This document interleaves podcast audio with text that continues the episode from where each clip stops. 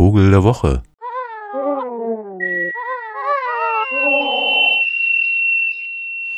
Also man ist ja fast geneigt, ein bisschen den Winter herbeizusingen.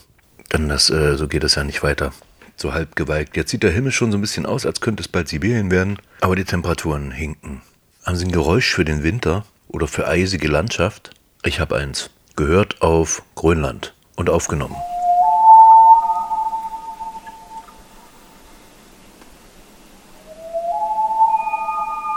Das ist doch mal abgefahren, oder?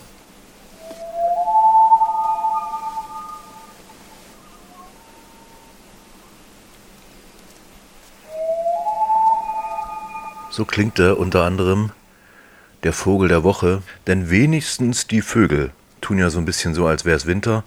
Also ähm, die große Menge ist einfach weg, sodass einfach gar nichts zu sehen ist.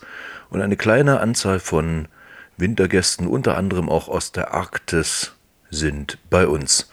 Vor allen Dingen natürlich auf den großen Seen, von denen es ja jetzt äh, um Halle herum gar nicht so wenig gibt, durch die Bergbaufolgeseen. Aber nun ausgerechnet auf einem natürlichen, also schon sehr lange dort seinem See, dem Süßen See bei Seeburg, kurz vor Eisleben, da ist dieser Vogel zu Gast, den wir gerade gehört haben. Ganz selten verirren sich im Winter die Eistaucher nicht nur an die Ostsee- oder Nordseeküste, sondern sogar ins Binnenland. Der hier am Süßen See der scheint schon seit November dort zu sein, sagen zumindest die Angler.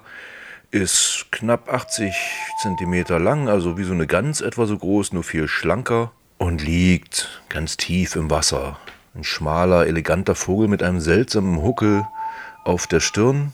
Wenn Sie mal sehen wollen, wie so ein Vogel aussieht, dann schauen Sie doch mal vorbei bei www.radiokorax.de. Da habe ich den Eislebenvogel mal hingepatscht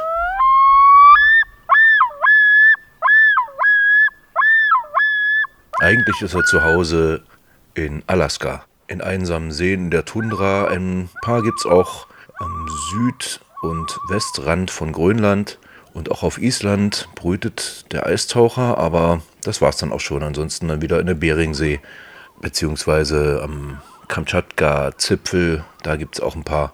Anders als Pracht- und Sterntaucher, seine nördlichen Verwandten, trägt der Eistaucher sein vollständiges tatsächlich sehr schönes, prächtiges Kleid erst ab dem vierten Jahr. Und so ist unser Seeburger Eistaucher, der am Tag wahrscheinlich sowas wie ein Kilo Fisch verputzt, noch im Schlichtkleid.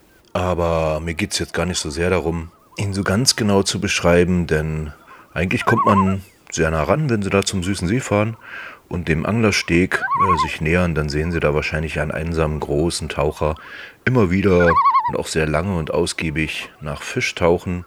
Ich fand ihn vor allen Dingen schön, weil er ja unter Umständen mit seinen seltsamen Rufen nun endlich den Winter herbeisäuselt und ins Binnenland bringt.